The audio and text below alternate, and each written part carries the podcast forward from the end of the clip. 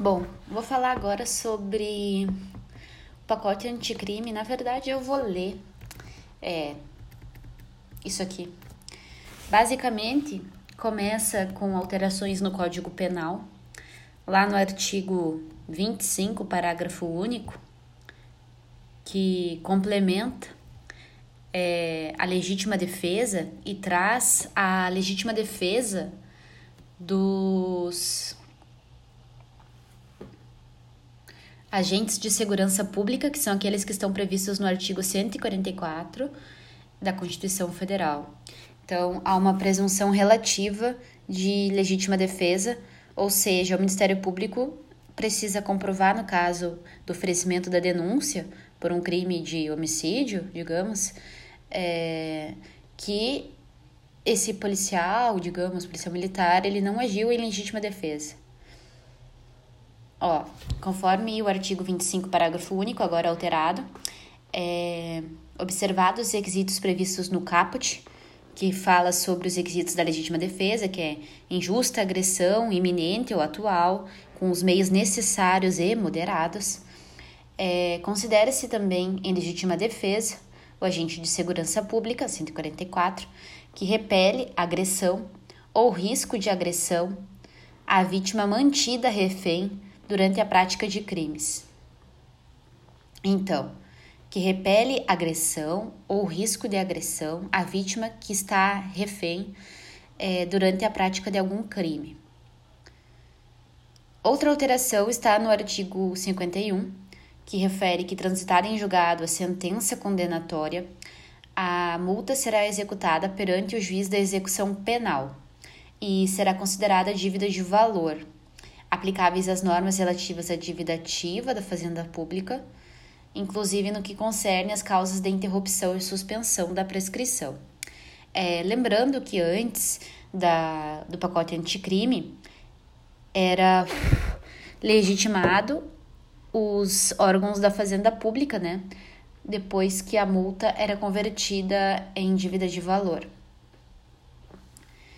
Só que agora é legitimado, então, o Ministério Público, porque será no juiz da execução penal, que antes não era. Essa é a grande modificação. A multa será executada perante o juiz da execução penal. Por que, que a multa vai ser executada durante. É, aliás, executada perante né, o juiz da execução penal? Porque a multa ela possui uma natureza jurídica de pena, pena penal.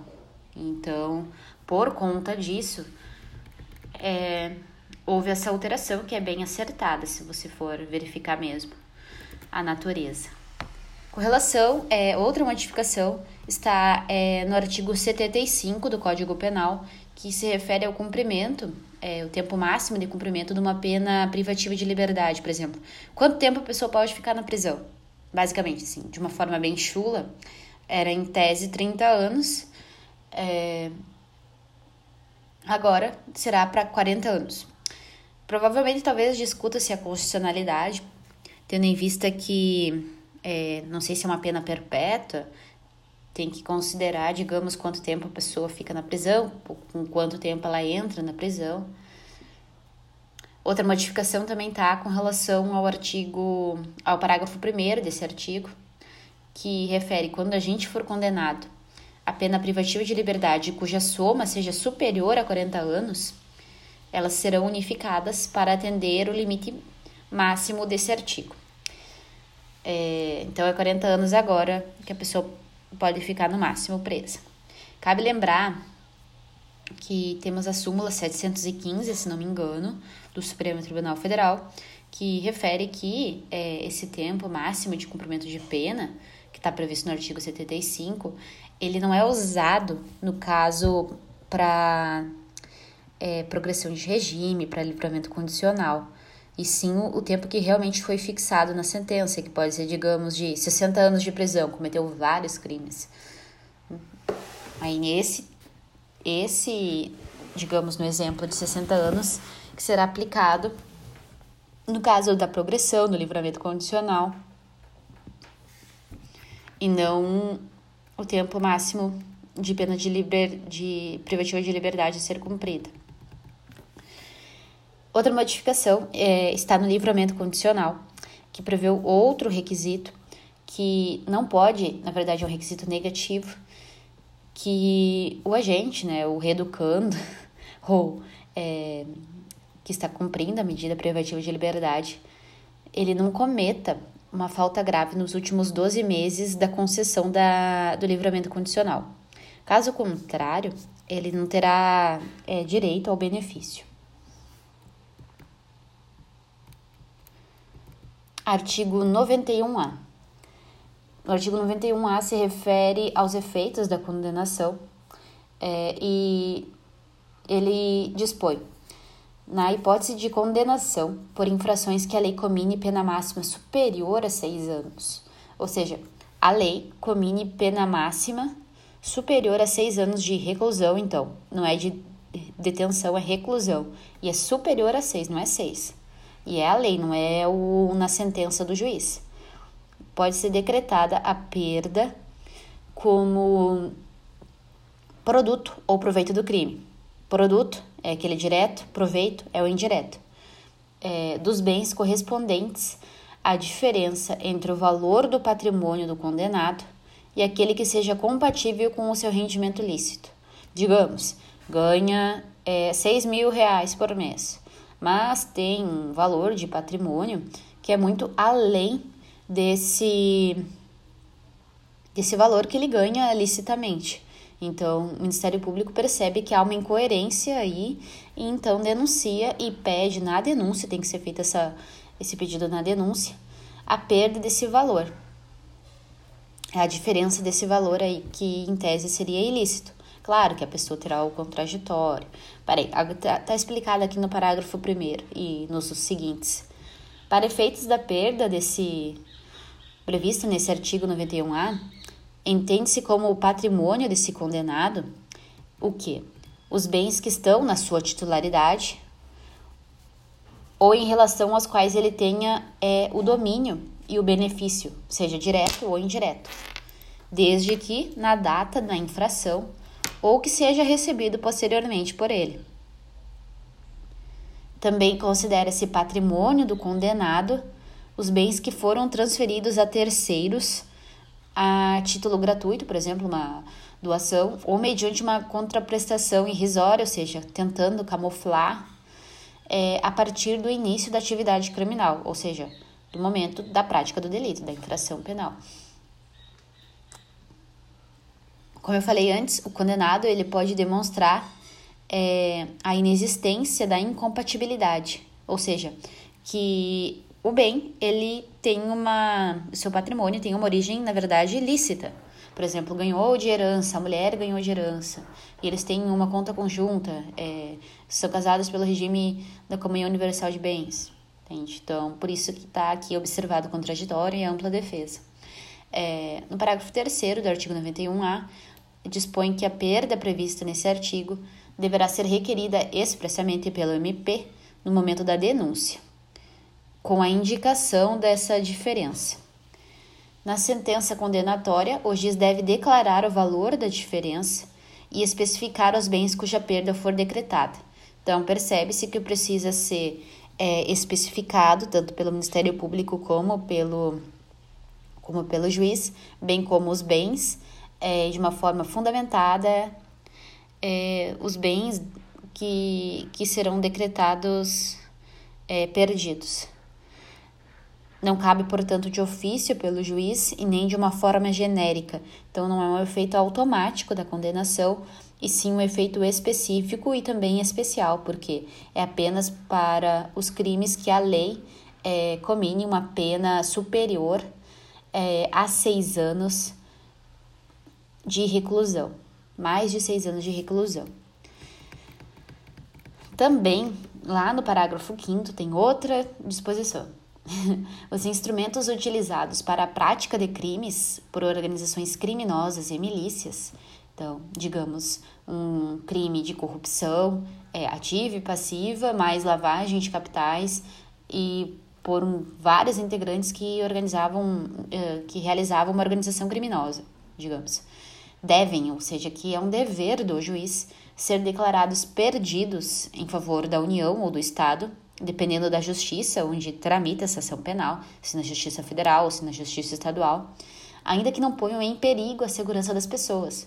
Porque, por exemplo, o que, que a, a defesa pode alegar? Por que, que esse instrumento vai ser perdido? Recorre né, na apelação. Por que, que foi decretado o perdimento desse bem é, da organização criminosa? Se não está pondo em risco a segurança de, das pessoas, se não está é, pondo em risco a moral, se não está pondo em risco a ordem pública, ou não oferece um sério risco de que serão é, utilizados novamente para o cometimento de novos crimes. Não importa. Agora que a lei à disposição é um dever do juiz, aplica-se o perdimento, serão declarados perdidos. Outra modificação desse pacote anticrime é com relação é, às causas de suspensão da, da prescrição. Suspensão é diferente de interrupção, lembrando. Suspensão só para o prazo, depois volta a correr de onde parou. É, e as modificações é que acrescentou mais três possibilidades de suspensão da prescrição da, da pretensão punitiva. Enquanto o agente cumpre pena no exterior, na pendência de embargos de declaração ou de recurso aos tribunais superiores, quando inadmissíveis, ou seja, quando depois verificado lá no tribunal é, ou pelo juiz que esse recurso é meramente protelatório. E outra causa é enquanto não for cumprido o acordo de não persecução penal ou não rescindido o acordo de não persecução penal. Então, enquanto não está cumprido ou quando não for rescindido. Então, fica suspenso até ser decidida essa questão, resolvida essa questão do acordo de não persecução penal.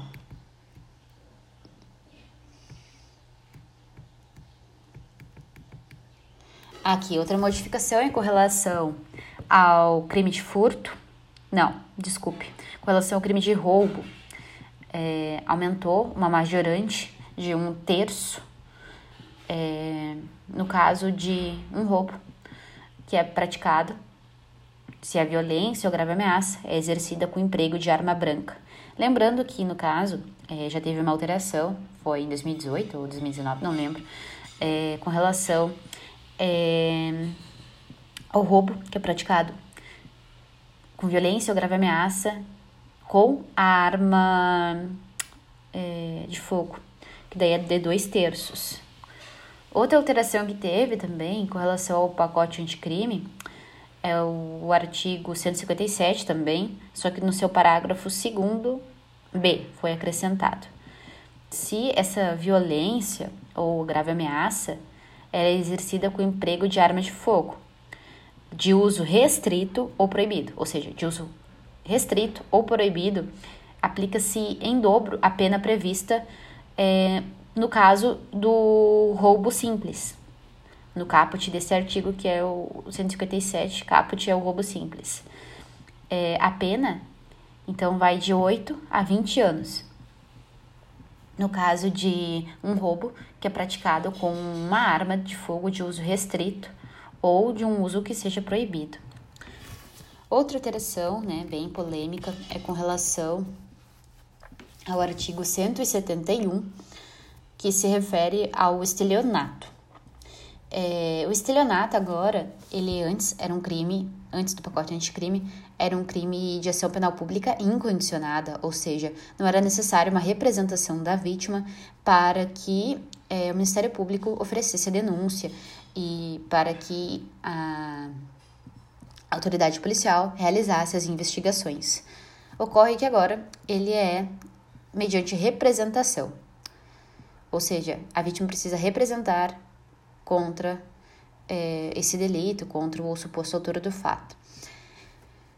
Exceto, existem algumas hipóteses que foram resguardadas, tendo em vista é, os bens protegidos, que serão ainda então o estelionato de ação penal pública incondicionada, no caso de a vítima ela for administração pública, seja administração pública direta ou indireta, no caso de crianças ou adolescentes que sejam vítimas, ou no caso de vítima com deficiência mental, pode ser então que numa questão é, seja afirmada assim, coloque todas essas hipóteses do parágrafo 5 aqui do artigo 171, mas a maldade do, do examinador pode ser é, pessoas com deficiência. Se for só isso, tá errado. Por quê? Porque é pessoas com deficiência mental. Pode ser que seja uma deficiência física, enfim. Então é só pessoas com deficiência mental é que a ação penal pública será incondicionada no caso de estelionato.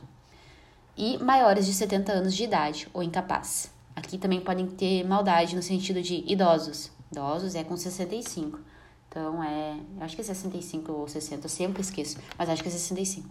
Então, maior de 70 anos de idade ou incapaz então, não é todos os idosos, né? Então, é só para maiores de 70 anos. Não é 70 anos, é maior de 70. Ou incapazes. Aí depois tem alterações é, relacionadas ao Código de Processo Penal, que eu vou gravar outro áudio. Deixa eu ver quanto tempo deu. De 15 minutos, tá bom.